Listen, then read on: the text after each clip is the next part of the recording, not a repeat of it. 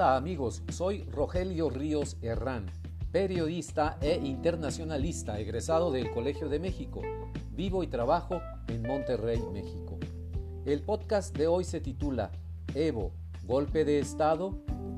Si me preguntan qué pienso sobre Bolivia, ¿hubo golpe de Estado contra Evo Morales o fue una crisis de gobierno severa lo que le hizo renunciar? Me inclino con base a la información pública disponible hasta ahora por la segunda versión. De hecho, con la llegada de un nuevo gobierno boliviano, es factible que se abra una investigación judicial en torno a la elección presidencial del 20 de octubre pasado y que se finquen posiblemente responsabilidades a Evo Morales. Eso a su vez presentaría al gobierno de México con el dilema de haber dado asilo político a un ex gobernante que podría ser requerido por la justicia de su país y a quien se le recibió en suelo mexicano, con el argumento de que es víctima de un golpe de Estado, según declaraciones del presidente Andrés Manuel López Obrador. ¿Por qué lo digo?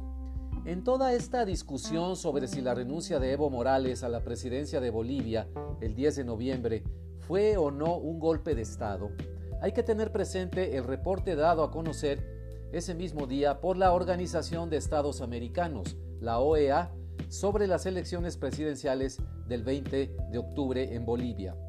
Ese documento es clave para comprender el callejón sin salida en el que se había colocado el propio presidente Morales a raíz de la cuestionada elección. Los señalamientos de irregularidades y de un fraude electoral son abrumadores. Era insostenible el triunfo de Evo en esos términos, pero él se aferraba al resultado. El Análisis de Integridad Electoral, Elecciones Generales en el Estado Plurinominal de Bolivia, octubre 2019, es el documento elaborado con un equipo de expertos auditores electorales enviados a ese país por la Secretaría General de la OEA, con el consentimiento expreso del propio presidente Evo Morales. Simplemente no avaló después los resultados electorales que le presentaban y sugirió repetir el proceso electoral esta comisión integrada en torno a este reporte. En las conclusiones sobre sus hallazgos preliminares, el informe que se puede consultar en el sitio de internet www.oas.org nos dice lo siguiente, y lo cito textualmente. En los cuatro elementos revisados, tecnología, cadena de custodia, integridad de las actas y proyecciones estadísticas, se encontraron irregularidades que varían de muy graves hasta indicativas. Esto lleva al equipo técnico auditor a cuestionar la integridad de los resultados de la elección del 20 de octubre pasado. Además, nos señalan ahí los expertos que las manipulaciones al sistema informático son de tal magnitud que deben ser profundamente investigadas por parte del Estado boliviano para llegar al fondo y deslindar las responsabilidades de este caso grave.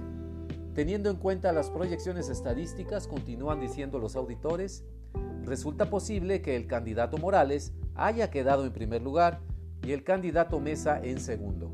Sin embargo, resulta improbable estadísticamente que Morales haya obtenido el 10% de diferencia para evitar una segunda vuelta. Finalmente, el equipo auditor no puede validar los resultados de la presente elección, por lo que recomienda otro proceso electoral. Cualquier futuro proceso deberá contar con nuevas autoridades electorales para poder llevar a cabo comicios confiables. Hasta aquí el reporte de los auditores electorales enviados por la Organización de Estados Americanos. No dejaron de señalar los auditores que seguirían procesando información y revisando las más de 250 denuncias recibidas sobre el proceso electoral para redactar el informe final. Yo no cuestiono que el gobierno de México le conceda asilo político a Evo Morales. Ese acto va en consonancia con la tradición diplomática mexicana. No hay problema con eso. Lo debatible es el manejo que parece precipitado de parte de México del argumento de golpe de Estado por el gobierno federal, sin considerar otros actores presentes en la crisis boliviana y sobre todo sin referencia a que la Comisión de Auditores Electorales enviada por la OEA no validó los resultados electorales por las graves irregularidades encontradas.